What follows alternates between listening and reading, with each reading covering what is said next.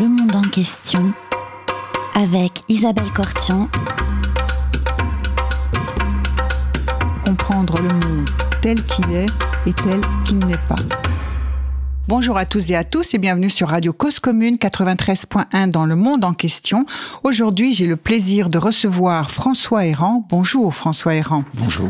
Vous êtes euh, sociologue et démographe, professeur au Collège de France, titulaire de la chaire euh, Migration et Société. Vous avez euh, pendant dix ans été à la tête de l'Institut national d'études démographiques, l'INED, et vous êtes aujourd'hui le directeur directeur, le président, comme on dit, de l'Institut Convergence Migration. Vous êtes l'auteur euh, euh, d'un livre, Immigration, le grand déni, qui vient de paraître aux éditions du Seuil.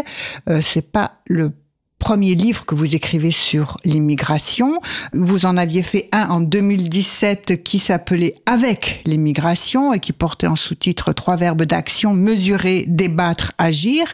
Et bien plus avant, en 2007, vous aviez aussi fait un autre livre en rapport avec l'immigration, Le temps des immigrés, un essai sur le destin de la population française, c'était paru en 2007. Alors, François Errand. Aujourd'hui, on va parler euh, de votre livre, même si on peut aussi, dans le courant de l'émission, nous le mettre en perspective avec les précédents et votre sujet de, recherche. Mais Immigration, le grand déni, euh, c'est un titre pour le moins paradoxal parce qu'on ne parle que de l'immigration, où on en parle beaucoup, et euh, vous nous dites qu'il y a un grand déni. Alors comment est-ce possible alors pendant longtemps, l'expression du grand déni était une expression utilisée à droite ou même à l'extrême droite pour euh, fustiger les démographes, les statisticiens qui, selon eux, minimisaient l'immigration. On n'en parlait pas mhm. suffisamment. On dénonçait euh, les mensonges d'État, euh, l'omerta des chiffres. Enfin, j'ai passé une partie de ma carrière à être accusé de, de minimiser l'immigration. Et puis mhm. maintenant, on m'accuse plutôt de l'inverse, de la grossir pour la rendre irréversible. En fait, j'ai essayé à tout moment de de quantifier, d'objectiver le phénomène. Euh, et il faut dire aussi que depuis une quinzaine d'années, la statistique d'immigration s'est beaucoup améliorée. Et notamment la comparaison internationale était très difficile dans les années 80, 90.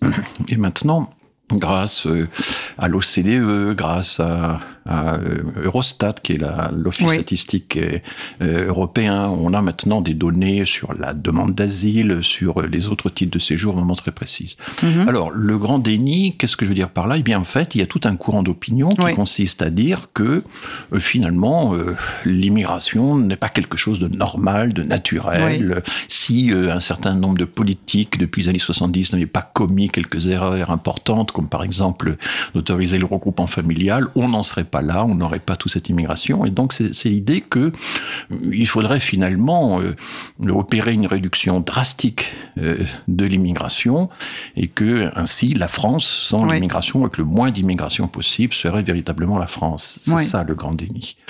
Et évidemment, je fais aussi allusion au grand remplacement, qui, est la théorie selon, la première chose selon laquelle, voilà, l'immigration est tellement envahissante que, que les minorités vont de finir par devenir majoritaires. Hein. C'est l'idée quantitatif qui est derrière, plus une autre idée qui est le changement de civilisation, plus une troisième idée qui est tout ça s'est voulu, c'est un complot international des élites mondialisées. Enfin, il y a, trois étages dans la théorie du grand remplacement, que j'aborde d'ailleurs euh, les, trois dans, dans mon livre.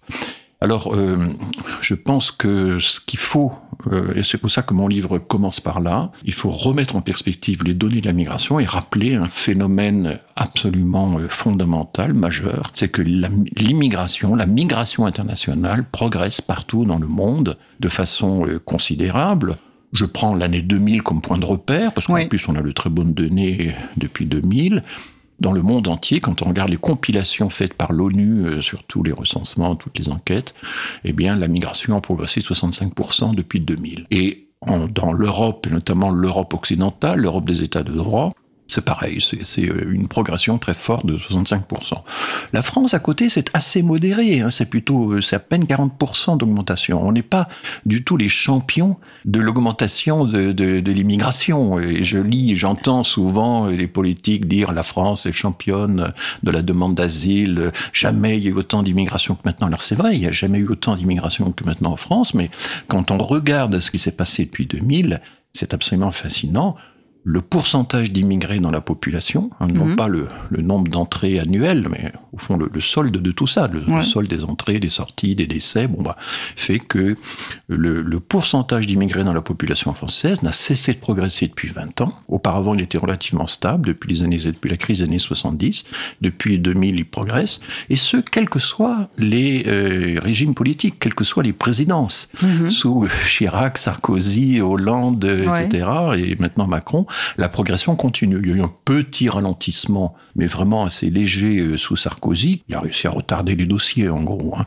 Mais euh, finalement, quand on regarde ça, ce phénomène majeur, ben, on en tire deux conclusions, très simplement. Un, les politiques surestiment complètement leur pouvoir sur euh, l'immigration. C'est un mouvement général euh, qui ne dépend pas tellement d'eux. Mhm. Donc, il faudra expliquer pourquoi.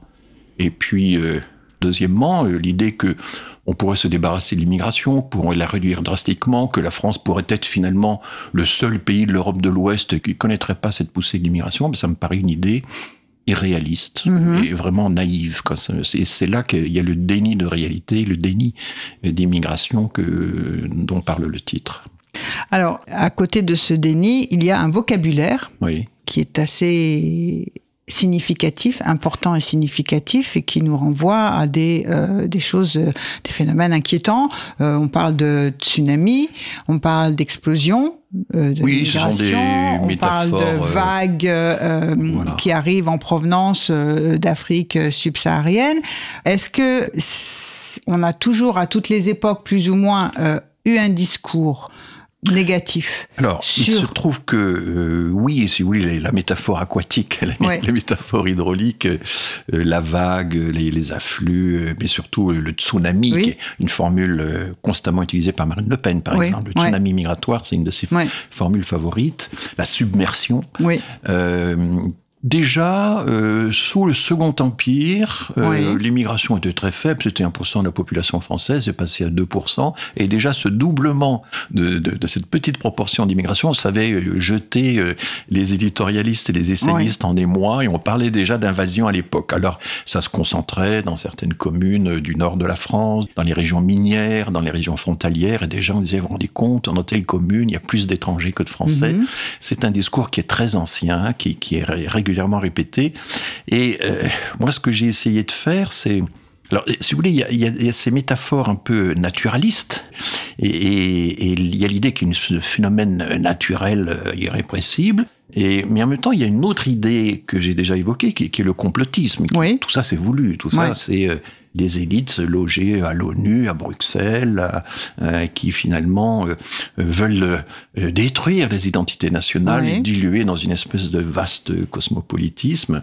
Alors c'est un peu contradictoire. Est-ce que c'est naturel ou est-ce que c'est voulu? Mhm. Et il existe des métaphores qui font le lien Oui. entre les deux images. Ouvrir les vannes, par Ouvrir exemple. les vannes, voilà, Angela Merkel est accusée d'avoir ouvert les vannes parce qu'il y avait un phénomène naturel, on aurait pu lutter contre, mais voilà qu'elle ouvre les vannes. Et donc, euh, c'est la conjonction de, de la, de la, la métaphore naturaliste et la métaphore volontariste. Bon.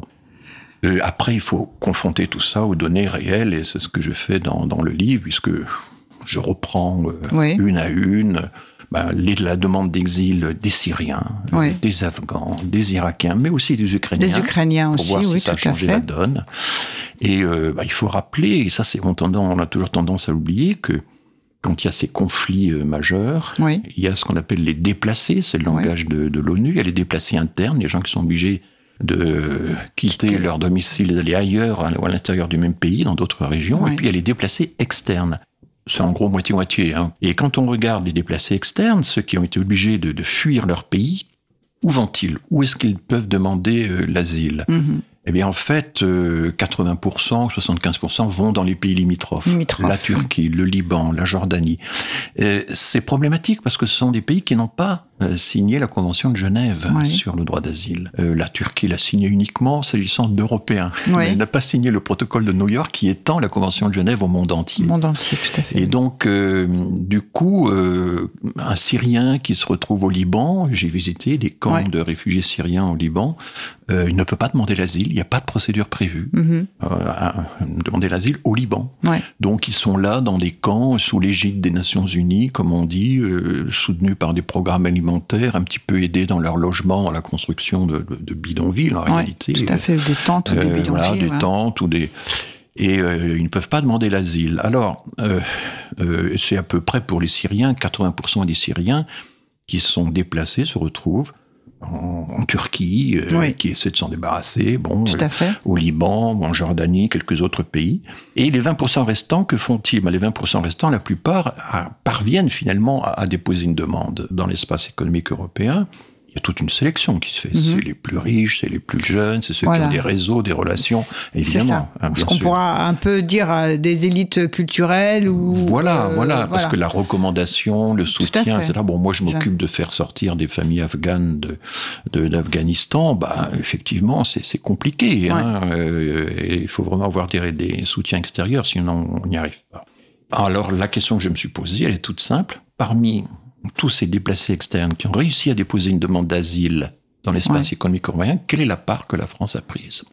Nous sommes 14% euh, de la population européenne, nous avons 18% de la richesse du PIB mhm. euh, ou du RNB. Bon, euh, donc notre part, si on la prenait vraiment, ça devrait se situer entre 14 et 18%, quelque chose comme ça eh bien en fait, on est plutôt aux alentours de 4-5%. C'est-à-dire que les Syriens qu'on a, nous avons euh, enregistré les demandes d'asile de Syriens 17 fois moins que l'Allemagne.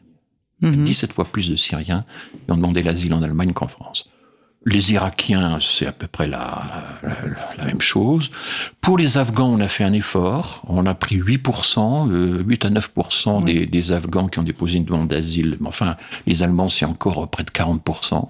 Mhm. Donc, euh, nous sommes très très loin d'avoir pris notre part. Et euh, j'insiste sur cette formule prendre notre part parce que c'est celle qui revient régulièrement. Euh, lorsque Manuel Valls était Premier ministre, à la fin, euh, enfin, en 2015, il a fait un grand discours au Parlement en disant c'est l'honneur de la France d'accueillir tous les demandeurs d'asile, les réfugiés politiques, etc. Nous tiendrons notre rang, etc. Mais il était très embêté parce que, évidemment, comment peut-on faire un tel discours quand on a un pays, un voisin qui accueille dix fois plus que vous? Et Alors, heureusement, il y avait les Hongrois, les Polonaises, les Slovaques, les Tchèques, le groupe de Visegrad, comme on dit, qui n'accueillaient personne. Donc euh, la France se trouvait dans une espèce de position moyenne, moyenne entre ça. ceux qui accueillaient trop, ceux qui accueillaient pas assez. Ça se euh, fond dans. Voilà. Et Emmanuel Valls terminait son discours en disant euh, la France prendra sa part. Ben non, on n'a pas pris notre part. 4-5%, mhm. c'est en gros 3-4 fois moins que ce que représenterait notre part, vu notre richesse, vu notre population, vu l'étendue du territoire. On peut mhm. avoir ces, ces et alors pourquoi? Bah Parce que d'abord, euh, la France n'est pas si attractive que ça. Ah, ça c'est euh, déjà euh, intéressant euh, comme. ça va complètement à l'encontre des idées reçues parce que Absolument. et on a un dit thème, mais alors régulier, constant, c'est nous sommes trop attractifs. Oui, et c'est pour ça que tout le monde veut venir. Et c'est bien pour ça qu'il faut effectivement faire quelque chose contre cette attractivité. Nous sommes trop attractifs et alors on énumère déjà au moment de la loi Collomb en 2018, il y avait des, tout ce discours et je m'étais insurgé contre ça, mais ça reprend, ça continue. La façon dont la loi Darmanin a été révisé par euh, la droite sénatoriale va exactement dans ce sens-là. Mhm. Nous avons trop de dispositifs attractifs. Alors l'ADA, l'allocation pour demandeurs d'asile, qui est en fait assez euh, modeste, euh, l'AME, l'aide médicale d'État mhm. réservée aux, sans-papiers, ou bien euh, le droit du sol, etc. Donc la protection sociale de façon générale. Mais si nous étions vraiment attractif, si attractif que ça, nous aurions dû euh, recevoir euh, des demandes d'asile ou, euh, ou, un afflux de, de, migrants beaucoup plus fort que, que notre part, que, que, que notre. or, c'est exactement l'inverse qui s'est produit. Voilà, donc, euh, alors on a d'autres problèmes, c'est que bah, on n'est pas très anglophone et les pays anglophones attirent davantage. Et puis notre capacité d'accueil, c'est aussi euh, les, tous les personnels affectés au traitement des dossiers. C'est important, enfin c'est beaucoup moins qu'en Allemagne. Donc un problème de moyens aussi. Un problème de euh, moyens. et, là, ce qui est tout à fait passionnant, et je, m'étends là-dessus dans, les livres, c'est qu'il existe toute une série de rapports extrêmement précis par euh, le Sénat, par euh, la Cour des comptes, par euh, les députés qui ont traité la question du budget au moment de la loi de finances à l'automne dernier, etc., pour observer que eh bien, les effectifs en préfecture ou sous-préfecture, pour traiter la demande d'asile ou l'admission au séjour, Ces effectifs ont reculé de 14% en 10 ans. Hein, on a l'État dû rendre des postes dans, ce domaine. Et la Cour des comptes qui euh, s'intéresse à ça, qui a peut-être été responsable de cette baisse des effectifs à un certain moment, hein. mais bon, elle remarque que, euh, elle prend la préfecture de Nanterre comme exemple, elle dit voilà, 37% des agents sont des vacataires pour le, bureau de l'asile, 41% pour le bureau du séjour. Et elle explique que les préfectures, devant ces baisses de postes, ces postes qu'ils ont dû rendre, ont recruté des vacataires, non pas des vacataires au sens juridique du terme, c'est-à-dire des gens euh, employés pour accomplir une tâche exceptionnelle. Non, des gens employés pour de l'extérieur, employés pour remplir des tâches normales de l'État, des tâches ordinaires, Pérennes. avec des contrats euh, euh, infra annuels, comme on dit, qui sont peut-être reconduits d'une année à l'autre. Il y a une énorme rotation du personnel. Mhm. Il y a une précarité formidable chez les personnes qui doivent traiter les demandes de gens qui eux-mêmes sont en situation précaire. Donc la précarité traite la précarité. Ce que, voilà. Et tout ça, c'est diagnostiqué avec une rigueur, un détail absolument euh, précis. Je, par exemple, je cite la députée qui a traité la, la question de la loi de finances euh, dans ce domaine les autorisations exceptionnelles de séjour, c'est-à-dire les régularisations au titre de la fameuse circulaire Valls. C'est mhm. une procédure qui existe, une passerelle euh, légale pour passer de l'illégalité à la légalité moyennant certains critères. Eh bien, euh, il y a euh, peut-être un tiers des préfets qui ont décidé que parce qu'ils n'ont pas de moyens, on ne répondra pas à ces demandes. Et donc vous avez des dossiers parfaitement constitués selon les règles énoncées par la circulaire Valls, qui après cinq ans de dépôt n'ont toujours pas reçu un début de traitement. C'est ce que montre la députée qui a euh, étudié la question au moment de la loi de, de, la loi de, finances. C'est impressionnant. C'est impressionnant et c'est inquiétant aussi parce que alors euh, c'est pas le traitement euh, de la même façon de tous les problèmes sur l'ensemble du territoire national. Voilà, c'est une pour utiliser un langage juridique, c'est une rupture d'égalité entre les territoires. Une rupture d'égalité, tout à fait. Et cette rupture d'égalité, bah, elle est quand même profondément attentatoire à, l'unité de la République. Parce que lorsque la circulaire Valls a été instituée, il y a donc euh, euh, une dizaine d'années, le Conseil d'État à l'époque avait fait un rapport sur le droit flou, sur euh, qu'est-ce que c'est toutes ces circulaires, quel est leur statut. Il avait rappelé que la circulaire Valls n'était pas contraignante, on ne peut pas en faire état devant un mhm. tribunal, par exemple. Mais au moins, disait-il, disait le Conseil d'État, elle a cet immense mérite d'harmoniser les critères de régularisation utilisés par les préfets, et c'est une bonne chose que l'État puisse agir de façon harmonisée. Mais en fait, dans la réalité, c'est pas du tout ce qui s'est passé. Et vous avez donc euh, une bonne partie du territoire français où euh, cette euh, circulaire n'est pas appliquée. Là où elle est appliquée, vous avez ensuite ce qu'on appelle le pouvoir discrétionnaire du préfet. Alors, normalement, discrétionnaire ne veut pas dire arbitraire. La loi lui permet de prendre sa décision. Il y a un comité, une commission du séjour qui siège, qui donne un avis, mais cet avis ne lie absolument pas le, le, préfet. Il est libre de prendre sa décision. Et donc, le même dossier, le même type de dossier peut avoir un sort complètement différent euh, selon le préfet, selon le secrétaire général de préfecture qui s'en occupe plus directement. Si un préfet change, euh, la situation peut s'améliorer ou au contraire se dégrader.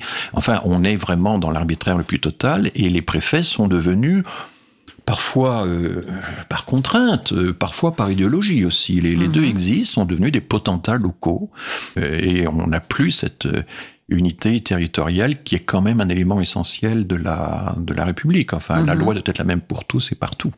Euh, voilà un peu les, les... Donc, ce qui, est, frappant, vous voyez, c'est à quel point tous ces diagnostics sont faits. Je cite au moins quatre rapports sur ces questions de, de moyens, de prise de décision, de traitement des dossiers. Mais euh, que faire euh, Même dans le, le, projet de loi d'Armanin du SOP, que, que j'examine en détail, dans, dans l'état où on le connaissait encore à l'époque, la question n'est pas vraiment abordée.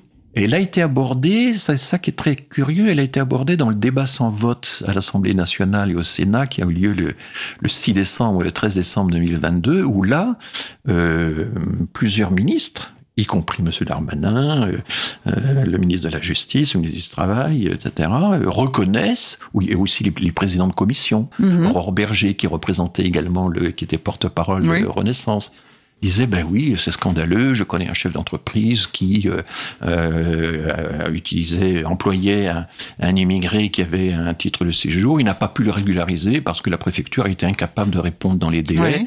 Et là c'est tout le problème du traitement en ligne hein, des rendez-vous en ligne une véritable catastrophe. Euh, alors M. Darmanin dit ben oui mais la, la loi de le financement de la sécurité va donner des moyens supplémentaires pour accélérer les procédures numériques. Euh, les associations en doutent euh, beaucoup et on est donc dans cette situation qui a été dénoncée expressément par plusieurs ministres dans ce débat. Un, il y a des personnes qui sont en situation régulière et qui n'arrivent pas à renouveler leur titre. Tout à fait. Et deux, il y a des situations, des personnes en situation irrégulière, mais qui sont maintenant euh, attachées, liées à la France de manière irréversible. Et dont les dossiers ne sont même pas traités alors qu'il est prévu que, que ces dossiers soient, soient. traités. Je vous propose, si vous le voulez bien, une première pause musicale. Nous allons écouter un morceau de Cora à, euh, à Blaise Sissoko et nous revenons ensuite peut-être pour faire une parenthèse aussi sur le rôle euh, de la euh, musique et de la culture comme brassage en quand on parle d'immigration. À tout de suite.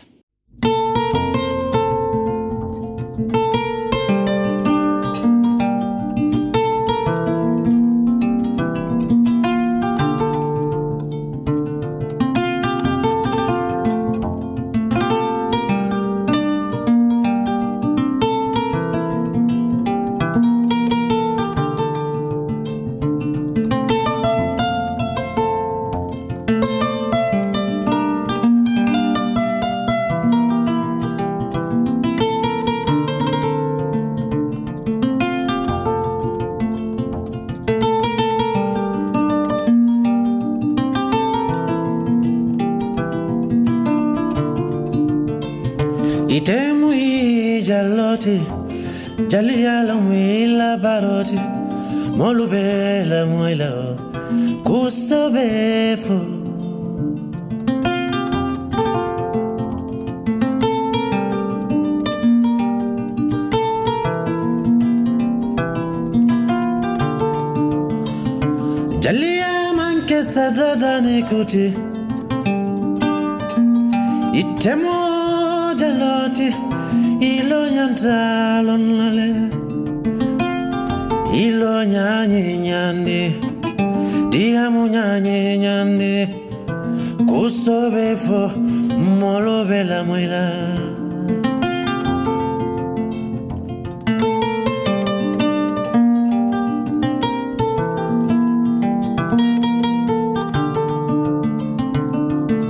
Jalia manke, jalia manke sadada nekuti.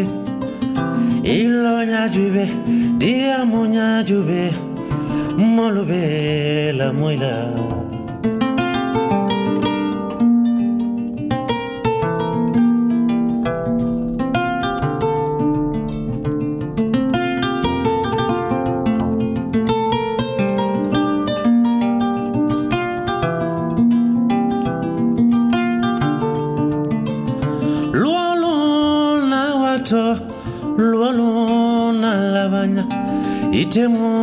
jaloti munadi amu betofo umolobela moilaa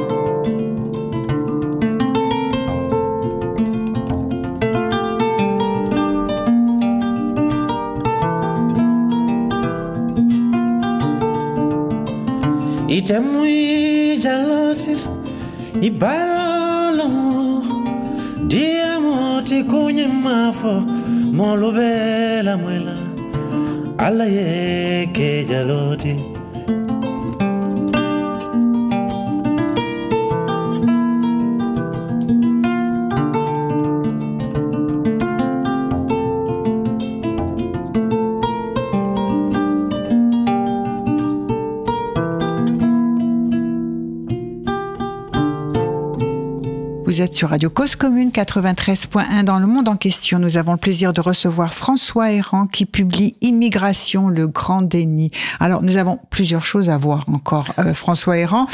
Un petit euh, euh, quelque chose sur le rôle effectivement de la culture, parce qu'on a vu l'impuissance des politiques et peut-être leur surreprésentation de leur pouvoir en matière d'immigration. Euh, que, et, et, finalement, euh, la culture, la musique, les, les sociétés sont peut-être plus en avance en termes de brassage culturel. C'est sûr que les représentations sont en retard sur les faits dans tous ces domaines-là.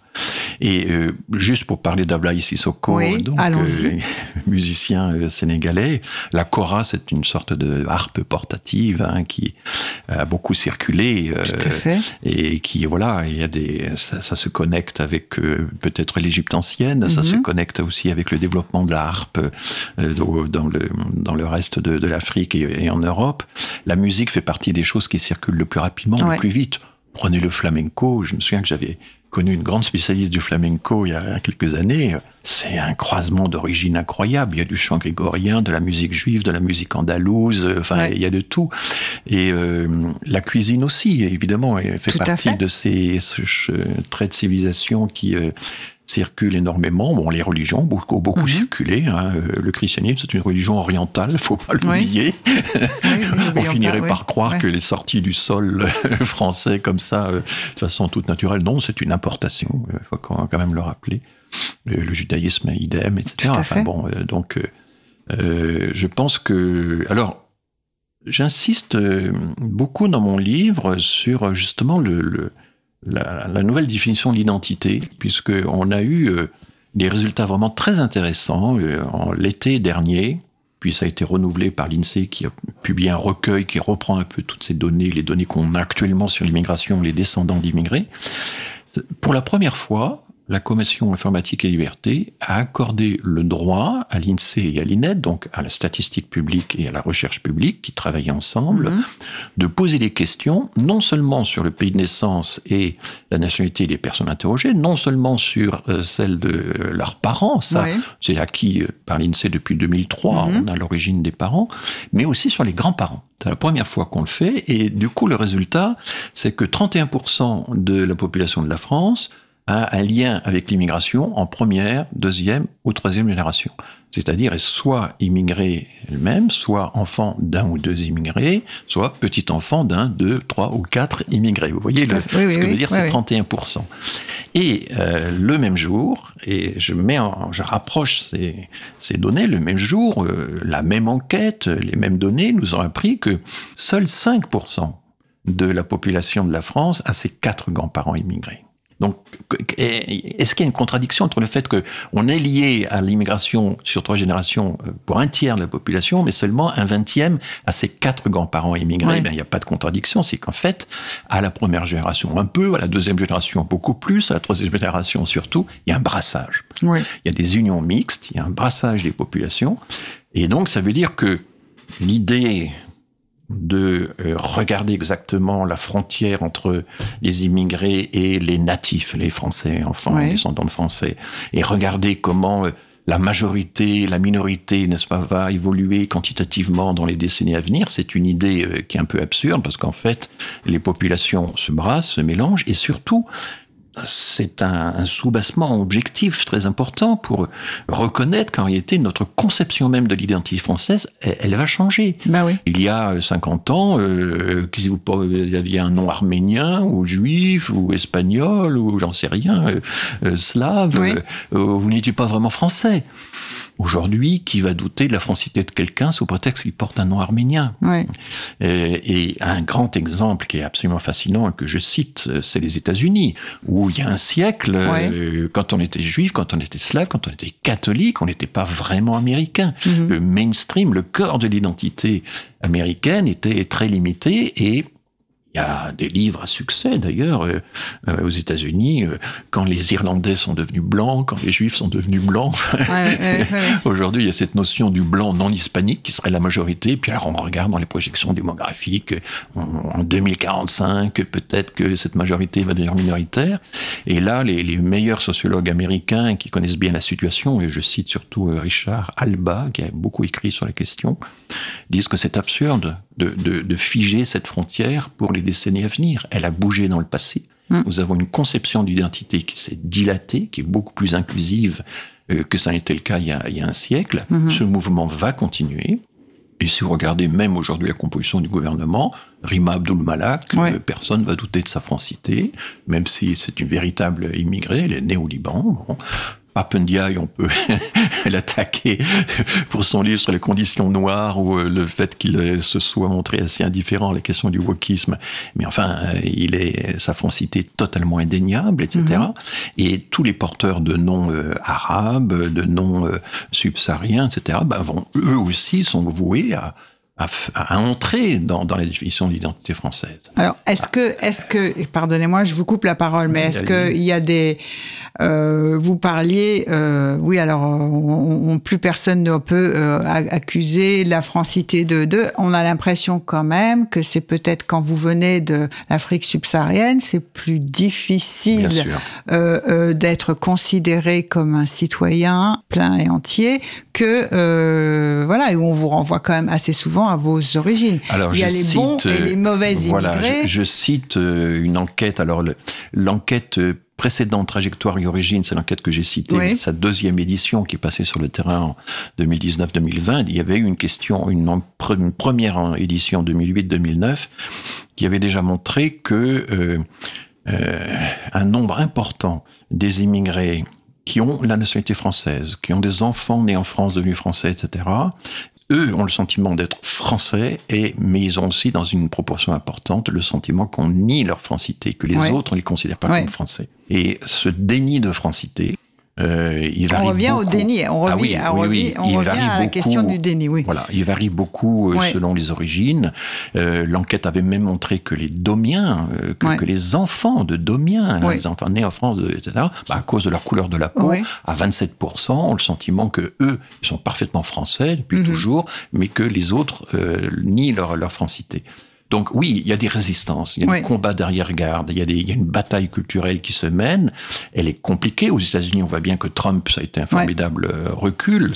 Donc euh, je, je, je, ne dis pas du tout que cette expansion de l'identité française, cette majorisation des minorités. C'est le seul euh, mot que je me permets d'inventer dans le, dans, le dans, le, texte où j'essaie d'utiliser toujours un langage très clair. Les minorités vont se majoriser. C'est pas un mouvement naturel, linéaire. Il va y avoir, c'est une lutte culturelle. Il y a, il y a des, il y a des combats d'arrière-garde contre ça, etc.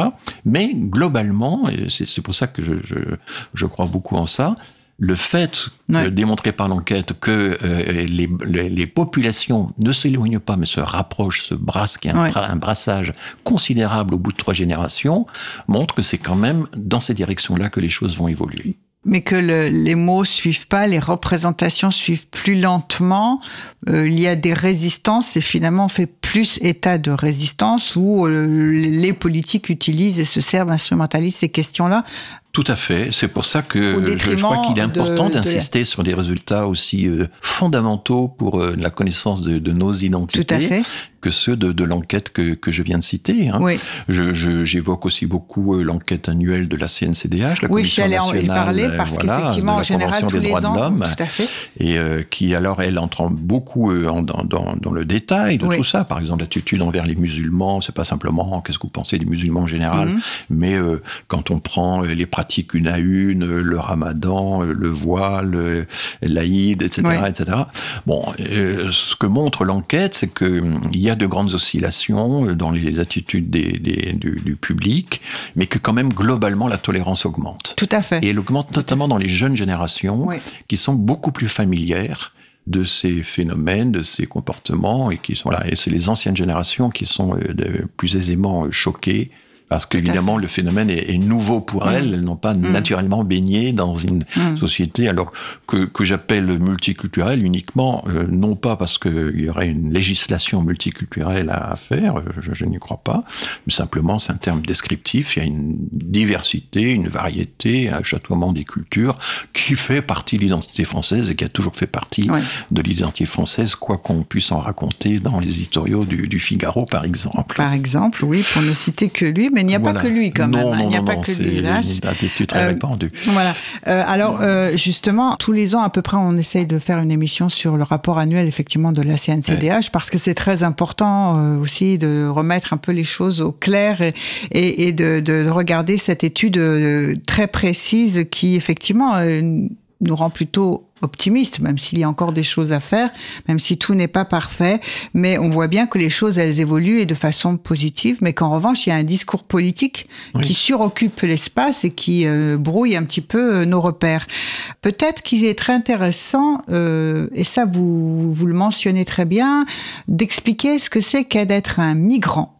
Et euh, notamment euh, comment la frontière entre un migrant qui serait régulier et puis euh, un autre qui serait irrégulier, elle n'est pas du tout euh, Tranchée, et qu'il y a une très forte euh, porosité. Comment dans sa propre existence on est tantôt régulier, tantôt irrégulier, euh, justement vous ah, simplement pour des questions de, de papier et de rendez-vous manqués.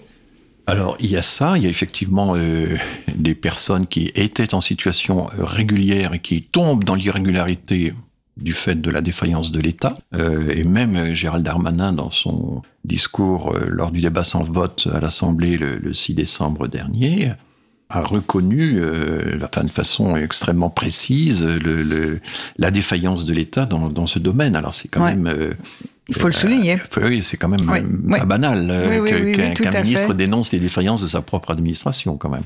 Et puis donc il y a des retombées de la régularité dans l'irrégularité, des instabilités incroyables. Et puis évidemment il y a aussi une partie des irréguliers qui peuvent avoir accès à la régularisation s'ils démontrent qu'ils ont des attaches devenues exclusives avec la France. Mm. C'est pas par exemple du regroupement familial, ils obtiennent un titre vie privée, vie familiale, mais ils l'obtiennent justement parce que la famille est déjà là, qu'ils n'ont plus de famille à l'étranger, Ouais. par exemple, qu'ils n'ont pas encore ils n'ont pas laissé un enfant euh, Mhm. au, au pays d'origine. Et euh, si ce sont des dossiers assez complexes hein, à déposer pour satisfaire les critères à circulaire Valls, il faut euh, apporter des preuves de présence. hein, c'est comme ça que ça s'appelle, assez durable, pendant au moins cinq ans de séjour, trois ans d'activité. Donc il y a des preuves de présence professionnelle, euh, éducative, euh, médicale, euh, associative aussi, ouais. c'est très bien dans le dossier, etc. Et c'est tout ça qui est considéré. Euh, mais moi, je montre aussi que en amont, déjà, dès la décision de partir, je, je- je pense aux familles afghanes euh, Ouais. dont je me suis occupé, euh, minorité euh, Hazara, par exemple, persécutée de façon atroce par euh, les talibans, les femmes privées totalement d'éducation, enfin, vous connaissez tout ça. Et quelle décision vont-elles prendre? Si elles choisissent la voie régulière, et moi je leur conseille évidemment la voie régulière, bien, ils peuvent euh, s'adresser à l'ambassade de France d'un pays voisin. Ça peut être Téhéran, ça peut être Karachi, ça peut être Delhi. Bon, Mm. Téhéran est plus facile. Mais pour faire ça, euh, il faut euh, acheter un passeport, il faut acquérir un passeport pour tous les membres de la famille. Ça peut être 5-6 personnes hein, qui, qui, Ouais. se- qui veulent partir ensemble. On ne va pas abandonner euh, les enfants ou la vieille mère. Bon, euh, Mm. et les passeports dans ces pays-là, ça ne se délivre pas, ça se vend. Bon. Mhm. Il faut Tout ensuite franchir la frontière, et là aussi, euh, il y, a un- il y a un prix à payer. Puis ensuite, euh, il faut déposer une demande en ligne à l'ambassade de France, et le délai, c'est à peu près quatre mois avant d'avoir un rendez-vous. Et une fois que vous avez le rendez-vous et qu'il se passe bien, il y a à peu près quatre mois encore euh, supplémentaires d'attente pour que Paris euh, donne son Ouais. accord et que euh, le visa pour demande d'asile soit délivré. Donc ça fait huit mois à passer à Téhéran. Bah, Téhéran, c'est une ville chère Bah pour ouais. un Afghan. Il faut trouver les moyens euh, d'entretenir la famille dans un logement à Téhéran ou dans le banlieue de Téhéran. Enfin bref, Ouais.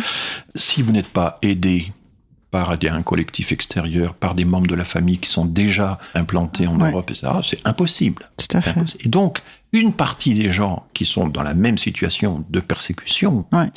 vont dire, bah, moi je peux pas attendre huit mois. Je peux pas. euh, Ouais. Et puisqu'il faut quand même de toute façon dépenser de l'argent, euh, je vais essayer de franchir la fronti- les frontières directement et de gagner, euh, par exemple, la frontière française, si c'est la France qui est, qui est le- la destination euh, euh, demandée. Et à ce moment-là, bah, ils arrivent, par exemple, à la frontière franco-italienne, euh, dans les neiges du Mont Genèbre, si on Mhm. est en hiver, etc.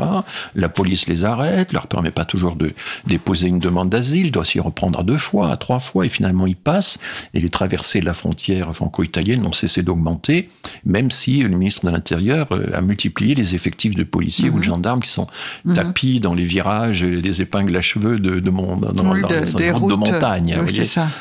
Bon, euh, et donc vous voyez que le fait de, voilà, vous êtes sur une ligne de crête. Est-ce que vous allez retomber sur le versant de la régularité ou sur le versant de l'irrégularité? C'est extrêmement euh, aléatoire. Et c'est ce que les, les grandes associations, alors c'est pas simplement les grandes associations, mais il y a une déclaration commune du printemps, il y a un an à peu près, de- du réseau euh, mondial, du réseau global des migrations, qui, qui, où il y a toutes les agences de l'ONU qui Oui. se retrouvent, mais également la Croix-Rouge, le Croissant-Rouge, etc., qui ont fait une déclaration en disant, mais écoutez, il y a une loterie de l'asile, euh, Asylum Lottery, euh, qui est due au fait que nous n'avons pas assez de voies légales d'accès, ou ces voies légales d'accès, elles sont beaucoup trop difficiles à emprunter. Le consulat de français à Téhéran euh, fait le maximum, mais il est débordé et il Mhm. est totalement en sous-effectif pour Mhm. l'ampleur de la tâche à, à traiter.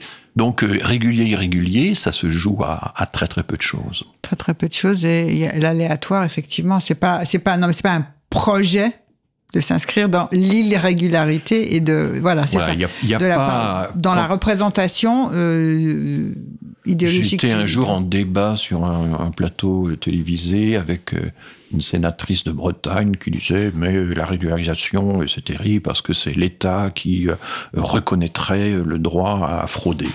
Ouais. Euh, donc là j'ai essayé, euh, sans, sans réussir, de la convaincre en essayant d'expliquer que sa vision un peu binaire des choses euh, était très déconnectée de la réalité qui est beaucoup plus, beaucoup plus complexe. Ouais.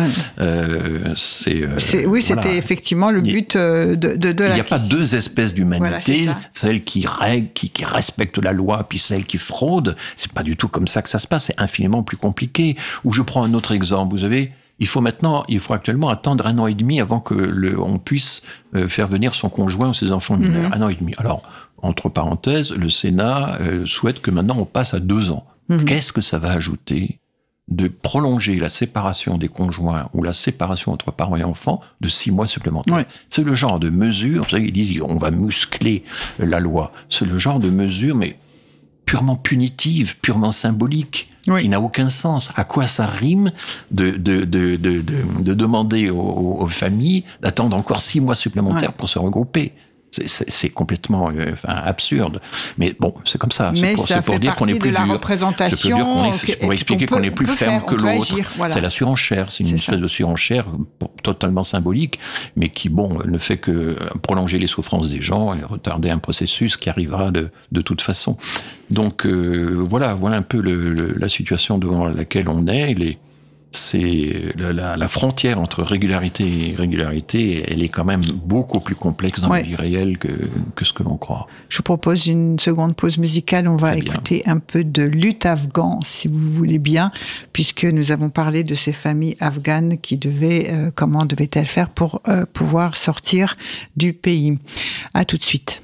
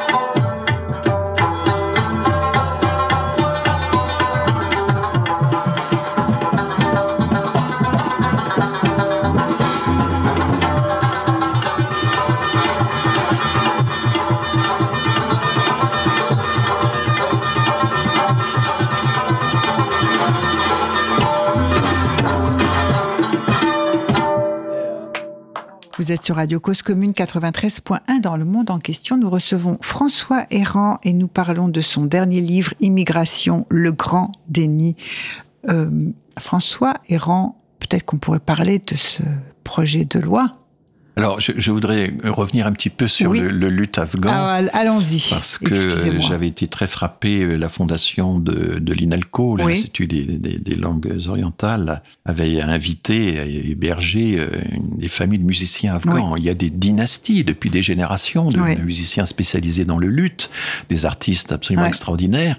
Eh bien, il faut savoir que les talibans ont interdit la musique et que donc ces gens-là sont tout à coup voient leur leur métier, leur leur savoir-faire euh, enfin, séculaire euh, complètement réduit à, à, néant et sont obligés ne peuvent plus sont obligés de partir en exil pour pouvoir euh, exercer le, leur art. Hein. C est, c est, ça donne quand même une idée de tout à fait et, et en espérant qu'ils puissent le transmettre. Voilà.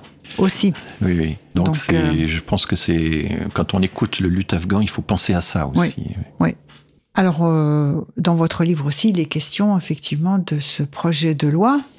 Alors, c'est un projet de loi qui est assez étrange, qui est hybride. Tout le monde l'a beaucoup remarqué. Il y a d'un côté un durcissement oui.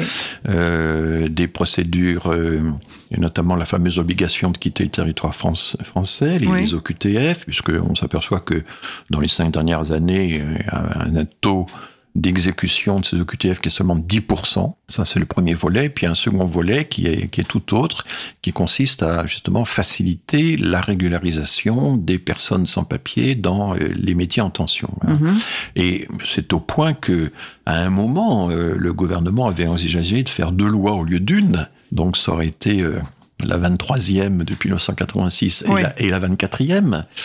Euh, et euh, le problème, c'est que donc une loi pour la gauche, une loi pour la droite, alors qu'on n'a pas de majorité euh, ni à droite ouais. ni à gauche, ça s'avérait impossible. Finalement, le texte sera peut-être unifié, c'est ce qu'on vient d'apprendre. Et puis, euh, il y a des propositions ouais. de loi, parce que la, toutes ces lois, depuis 1986, sur les 22 lois qui ont été votées, euh, il n'y en a qu'une qui était une proposition, c'est-à-dire qui émanait de parlementaires. Mm -hmm. Toutes les autres, c'est le gouvernement lui-même qui, qui, a fait les, ce qu'on appelle les projets. Hein, c'est la fameuse les distinction projets, entre projet et proposition. Euh, pourquoi Alors le Conseil d'État, depuis des années, des années, dénonce l'inflation législative, oui. l'inflation normative, dit, écoutez, c'est complètement absurde de faire une loi euh, tous les 18 mois, puisqu'on n'a pas le temps d'évaluer les effets de la précédente. Ça complique considérablement le travail des personnes euh, chargées de traiter les dossiers, dont on a vu qu'ils étaient oui. très souvent en situation précaire. Il y a une rotation incroyable. Hein. La moitié des effectifs euh, des, des, des, services en question ou des institutions comme l'OFI ou l'OFPRA, ouais. la moitié des personnes euh, a, a, démissionnent au bout d'un an et il faut reformer de nouveaux venus tellement ah, absolument. la précarité et voilà. Et donc ils ont des un maquis réglementaire formidable à, à maîtriser. Ouais. C'est la formation est très longue, vous imaginez. Et donc le Conseil d'État dénonce euh, tout ça. Il l'a encore fait pour euh, le dernier euh, le dernier projet de loi. Alors pourquoi cette inflation? Parce qu'effectivement le, le, gouvernement se défend en disant ben la situation change, l'immigration évolue, donc il faut que la loi évolue. Hein, c'est ça ouais. son argumentation. Euh, mais en fait, c'est souvent les demandes qui viennent de l'administration. Elle n'arrive pas à traiter les dossiers, alors ouais. elle invente, elle bricole des procédures, elle essaie d'unifier des choses, etc. Et au fond, l'administration souhaite qu'on régularise les procédures qu'elle invente ouais. pour colmater les brèches. C'est ouais, ça que, voilà, je n'entre pas dans le détail, ce serait juridiquement un peu compliqué, mais c'est ça globalement qui, qui, se passe et que je, je raconte euh, euh, dans le livre. Il y a aussi, la volonté du ministre de l'Intérieur en poste d'attacher son nom à une loi. Ça, c'est le, euh, le c'est classique. Les juristes parlent d'une loi de mandature. Ah, une loi, de mandature. Une loi qu'il faut absolument faire pendant qu'on est ah, en, en, poste. En, en poste. Voilà. Euh, bon, c'est une vieille histoire qui voilà mais ou dans aucun autre domaine même le logement où il y a eu beaucoup de législation euh, l'éducation l'environnement etc mmh. il n'y a une, une, telle inflation une telle inflation de lois bah, il faut dire que le discours sur le sujet est très important chez voilà. les politiques aussi. Donc, il est euh... très important. Et, et, alors, du coup, euh, un problème de fond que j'aborde, c'est chaque euh, nouveau gouvernement, finalement, c'est un syndrome du politique assez clair dit bah, les autres n'ont rien fait, moi je vais agir. Ouais. Les autres sont restés dans l'impuissance, moi je vais sortir de l'impuissance. Mhm. C'était le slogan de Valérie Pécresse euh, pendant sa campagne, sortir de l'impuissance. Bon. Et elle évoquait notamment euh, Mhm. l'immigration. Et il n'y a jamais la question de savoir, mais pourquoi ça n'a pas marché précédemment? Mhm. Pourquoi tous nos efforts? Pourquoi déjà en 2004, euh, je, je cite Daniel Lochac, la juriste, Ouais. avait observé que dans les dix années précédentes, il y avait chaque année une circulaire Qui pour inciter les préfets à améliorer Ouais. le taux d'expulsion des, Mhm. des personnes en situation irrégulière. Mhm. Donc le problème est, ben, euh, il faut réfléchir un petit peu à, à la, à la- à la raison de cette impuissance. Mon explication, c'est que le politique surestime son pouvoir et se Ouais. fixe des objectifs complètement irréalistes. Et donc, euh, en, en- il, a- il y a un, un nombre important d'OQTF qui n'ont pas de sens. Euh, quand un, notamment euh, dans cette partie de la vie où les choses évoluent rapidement, vous faites des études, vous obtenez un diplôme, euh, vous trouvez un emploi, vous fondez une famille, les, les situations évoluent très vite. Et là, le discours du ministre c'était ah non, il faut surtout pas tenir compte de l'évolution des situations, même si ça ne dure qu'un an, un an et demi. Il faut absolument que la décision du préfet prise au début du processus reste respectée jusqu'au bout. Et donc vous avez des jeunes, et ça a été dénoncé par les enseignants des, des écoles professionnelles, des lycées professionnels, des jeunes qui décrochent un diplôme, ça peut être un, CAP, ça peut être un- même un BTS, qui trouvent un emploi, qui donne satisfaction à leur employeur, qui euh, donne satisfaction à la communauté locale, Ouais. qui est bien contente d'avoir un boulanger, par exemple. C'est des exemples qu'on a beaucoup cités et qui sont tout à fait réels. Et voilà que, et oh, horreur, ils fondent même une famille. Ouais. Et, et voilà que leur tombe dessus une OQTF qui, qui est remontée il y a deux ans. Et donc, euh, Gérald Darmanin euh, disait, ben, il faut qu'on raccourcisse les délais pour que ce genre de situation, pour qu'on ne laisse pas aux personnes le temps d'évoluer. Le temps de- de- de- d'épouser ou d'avoir un poste. Oui, ou- et ça, ça veut dire qu'on ne leur laisse pas le temps de s'intégrer. Ouais. En fait, c'est une politique de contre-intégration. Une partie, je dis pas tout, il peut y avoir des OQTF parfaitement légitimes. Bon, mes amis de gauche ne seront pas contents si, quand ils entendront cette phrase, mais il y a des OQTF qui peuvent être tout à fait légitimes. Mais un très grand nombre sont absurdes, n'ont pas de sens, et, et vont à l'encontre d'un processus d'intégration que l'on peut constater et observer Ouais. objectivement. Et donc, tout le travail des avocats, c'est d'essayer de faire en sorte que cette évolution des situations soit prise en compte. Et euh, donc, euh, la phrase que, que, que je, je formule, enfin, je formule cette conclusion, c'est le meilleur juge de l'intégration, c'est pas l'État, c'est le temps. hein. Mhm. C'est le temps de la formation, le temps euh, du travail, le temps de la vie collective, le temps de la famille. C'est ça Ouais. le meilleur juge. Donc euh, voilà, une partie des, des, des, des OQTF sont, sont tout à fait démesurées. Et puis ce qui est démesuré, c'est l'idée que il faut réduire drastiquement l'immigration dans tous les Mhm. domaines dans le regroupement familial, dans euh, le travail, dans les études, dans les, etc. Et ça, c'est irréaliste parce que nous sommes dans un monde où la migration progresse, qu'on le veuille ou non, Ouais. et euh, il va falloir qu'on en prenne notre part. Et si vraiment on prend notre part de l'accueil des migrations, alors oui, forcément, ça veut dire accueillir plus de monde. Donc je suis Mhm. désolé, c'est pas très populaire. Et euh, là, on va en contre, à l'encontre d'une opinion publique qui est complètement formatée dans l'autre sens. Alors, tout le problème, c'est quand est-ce qu'on fait une politique qui tient compte de l'opinion publique ou qui n'en tient pas compte? Voilà. Et c'est la question que je pose. Je la pose pas dans le livre. C'est une question qui m'est venue Mhm. après coup, après le débat sur les retraites. On a bien vu que dans le débat sur les retraites, il faut surtout pas tenir compte de l'opinion publique. Ouais. Elle a tort. Elle ne voit pas les problèmes. Pour l'immigration, là, l'opinion publique, c'est absolument central. Il y a une Ouais. politique d'opinion pour l'immigration, mais pas en matière de retraite. Oui, et puis une opinion publique qui correspond pas nécessairement aussi aux données, par exemple au rapport annuel de la CNCDH ou à d'autres indicateurs. Voilà, euh, qui- on donne l'avantage à de grandes enquêtes qui posent des questions très générales. Je, je pense par exemple à l'enquête sur les fractures françaises, euh, le CEVIPOF, euh, Le Monde, euh, l'Institut Montaigne. Je, je trouve que ces questions qui ont été recopiées de questionnaires américains sont Mm. vraiment pas très très solides. Pensez-vous que de façon générale, les immigrés ne font pas d'efforts pour s'intégrer? Je cite. hein, Mm, Pensez-vous que de façon générale, les immigrés ne font pas oui. d'efforts pour s'intégrer? Alors vous avez les deux tiers des gens qui disent non. Et puis au moment du Covid, on s'est aperçu qu'il y avait des travailleurs essentiels, les Ouais. crucial workers, comme on dit, Ouais. qui, euh, bah, plus qu'à leur tour, euh, assuraient le ravitaillement, la protection, l'alimentation, les soins aux personnes, Ils étaient essentiels. Et du coup, le, le, le- il y a eu une chute qu'on n'avait jamais vue dans cette enquête des fractures Ouais. françaises de 10% d'un coup, dans à peu près tous les courants d'opinion. Et surtout, quand on regarde ces enquêtes, Fracture euh, française est une enquête typique de ce point de vue-là, euh, ce qu'on observe, c'est qu'en réalité, ce ne sont pas des constats que font les gens, c'est des jugements politiques. Les électeurs du Rassemblement national sont 95% à penser qu'ils ne font pas d'efforts pour s'intégrer. Mhm. Les immigrés ne font pas d'efforts pour s'intégrer.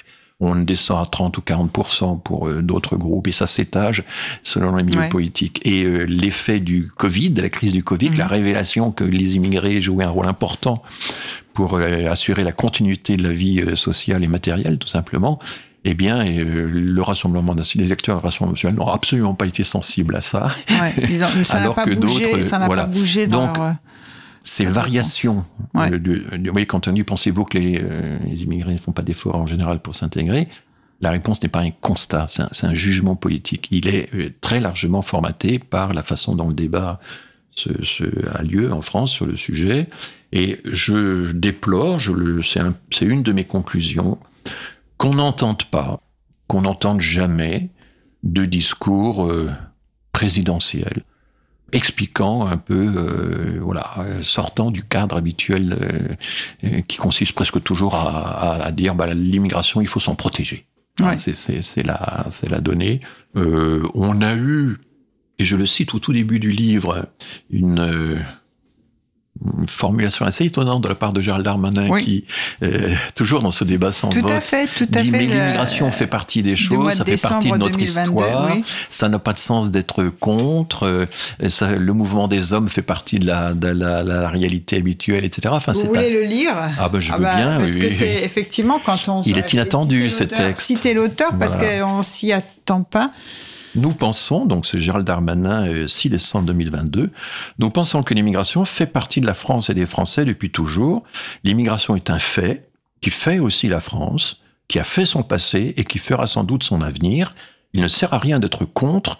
Que veut dire être contre le mouvement des hommes sur la Terre? C'est fort magnifique. quand même, hein? C'est magnifique, Voilà. c'est un beau sujet de bac philo. Si vous présentez ce texte et que vous demandez aux gens, devinez qui est l'auteur de ce texte, Je- on va dire, euh, je ne sais pas, un humaniste, un Oui, rêveur, un idéaliste. Non, c'est oui, Gérald. Darmanin. Bon. Gérald Darmanin, Donc, ouais. euh, bon, qui lui-même, et euh, il a souvent revendiqué, est un, un enfant ou un petit enfant de l'immigration. Il fait partie Ouais. de ces 31% de Français qui sont, voilà, et c'est peut-être ça qui, de temps en temps, lui donne une lucidité particulière qui, qui manque à, à certains membres de la classe politique même si eux aussi parfois euh, ont des origines migratoires. Mais vous savez, il y a aussi le mécanisme, euh, l'immigré qui ferme le portillon derrière lui et qui considère que son parcours exemplaire euh, pas significatif ou euh, Qui- ne voilà, représente. considère lui, que il est exceptionnel. Voilà, que Faut lui fait partie de l'immigration désirable, méritante, et que ceux qui se pressent maintenant au portillon Oui, il y a derrière l'exception qui confirme la règle. voilà, il y a, y a tout ce toujours, côté-là. euh, C'est un mécanisme qu'on a souvent observé, qui est très intéressant,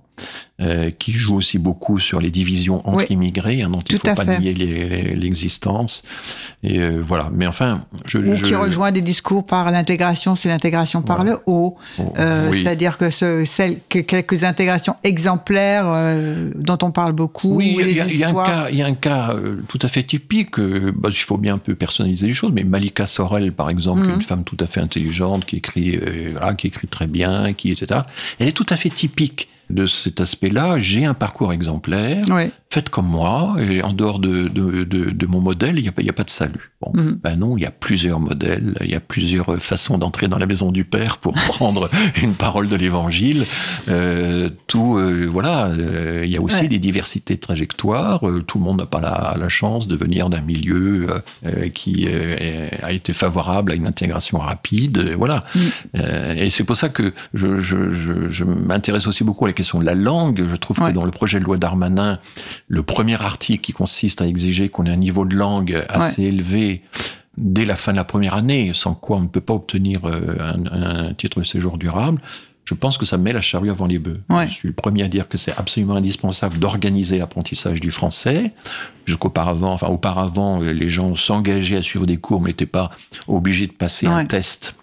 Et les sénateurs ont dit il faut augmenter, euh, relever le niveau de ce test. Alors ils ont pris des phrases empruntées au cadre de référence européen, mais empruntées à plusieurs niveaux, qu'on ne peut pas très bien ce qu'ils veulent euh, comme niveau de bon. Mais euh, on apprend la langue euh, à mesure que, au fil du temps, euh, au cours du travail. euh, En particulier par la socialisation par le travail. la hein, socialisation par le travail, il y a aussi la socialisation indirecte parce que les enfants vont à l'école Ouais, et qu'on fait. aide les enfants, même si là, on ça comprend prend pas encore très plus bien de temps parce qu'il voilà. faut commencer par. Mais enfin bon, et, et l'idée euh, que il faut déjà être intégré avant même d'entrer en quelque sorte. Il faut déjà être dedans pour pouvoir prétendre l'intégrer, voilà. Il faut déjà en être pour pouvoir y entrer. Enfin bon, elle est un peu absurde. Et là, Gérald Darmanin, vous voyez que le, personnage est complexe un jour a dit, mais euh, en édictant cette règle, en imposant cette contrainte, nous ne faisons que euh, appliquer à l'admission au séjour ce qui existe déjà pour la naturalisation. C'est pas du tout euh, le même sujet, ça se passe pas dans, au même moment de la trajectoire. Et on, ne peut pas, si vous voulez, euh, imposer euh, pour l'admission au séjour durable un critère qui vaut pour la naturalisation dix ans après. Mhm. Évidemment, si on veut être naturalisé français, là, il faut maîtriser la langue, c'est sûr. Mhm. Mais pour obtenir un titre de séjour durable, euh, l'exigence ne peut pas être la même. Je vous remercie, euh, François Errand, de votre participation à notre émission. Nous nous quittons en musique. Je remercie en régie Olivier et nous allons écouter eh bien, la merveilleuse Mercedes Sosa. Quelques mots sur cette Oui, parce que c'est une chanson fameuse, Alfonsina y el mar. C'est à propos d'une d'une poétesse euh, argentine qui s'est jetée à l'eau, qui a disparu dans l'océan. Et c'est un peu indirectement euh, aussi un hommage aux 25 000 personnes qui euh, sont décédées en voulant migrer vers l'Europe du Nord et qui sont décédées en Méditerranée. 25 000 personnes depuis 2013. Donc voilà, cette chanson est, et en même temps, Mercedes Sosa est une une Argentine d'origine aymara. Elle a un accent aymara euh, quand elle parle espagnol. Et j'ai commencé ma carrière en étant ethnologue en pays aymara. Donc euh, voilà un peu la, Alors, euh, voilà un peu les, comment, les raisons de, de, ce choix. Eh bien, je vous remercie encore de votre participation, François Errand. Je rappelle que vous êtes l'auteur de Immigration, le grand déni, paru aux éditions du Seuil, et que nous avions eu le plaisir de vous rendre recevoir l'an dernier. Alors, on avait parlé à cette, à cette occasion non pas euh, de l'immigration, mais de votre lettre euh, au professeur sur la liberté d'expression, qui un livre qui était paru euh, après aux éditions La Découverte et dont on avait eu l'occasion d'expliquer un petit peu et d'aborder les questions de, de laïcité et de comment enseigner aux enfants la liberté de la liberté, la liberté de conscience, tout les, le, le, choc des libertés. À très bientôt pour une prochaine émission. Très Au volontiers. Revoir.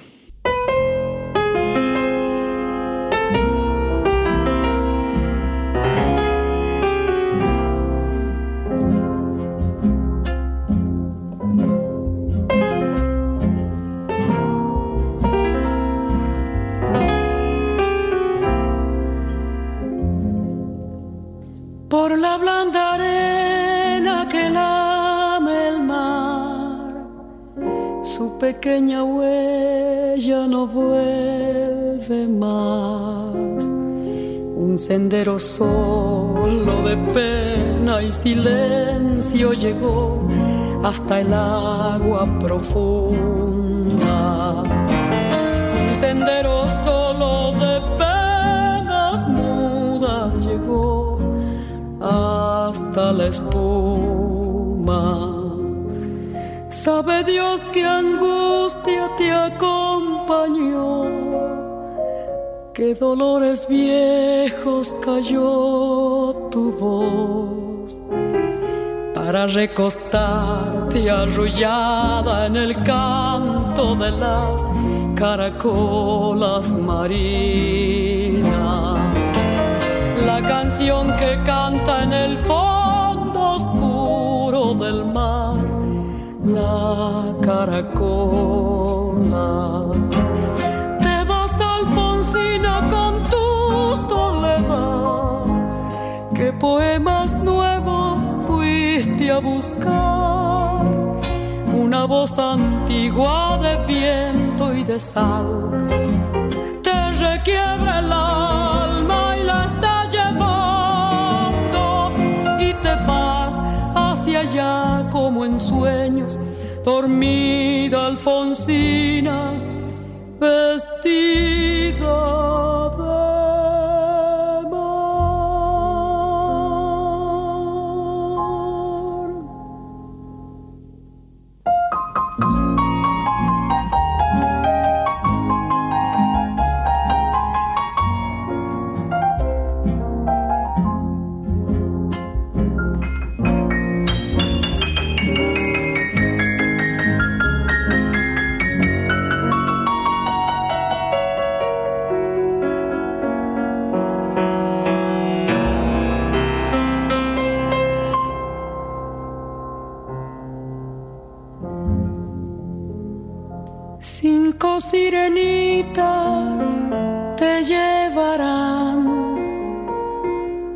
caminos de algas y de coral y fosforescentes caballos marinos harán una ronda a tu lado y los habitantes del agua van a jugar pronto a tu lado. Bájame la lámpara un poco más Déjame que duerma nodriza en paz. Y si llama a él, no le digas que estoy, dile que Alfonsina no vuelve. Y si llama a él, no le digas nunca que estoy, ti que me hizo. Te vas, Alfonsina, con tu soledad. ¿Qué poemas nuevos fuiste a buscar? Una voz antigua de viento y de sal. Te requiebra el alma y la está llevando y te va allá como en sueños, dormida Alfonsina, vestida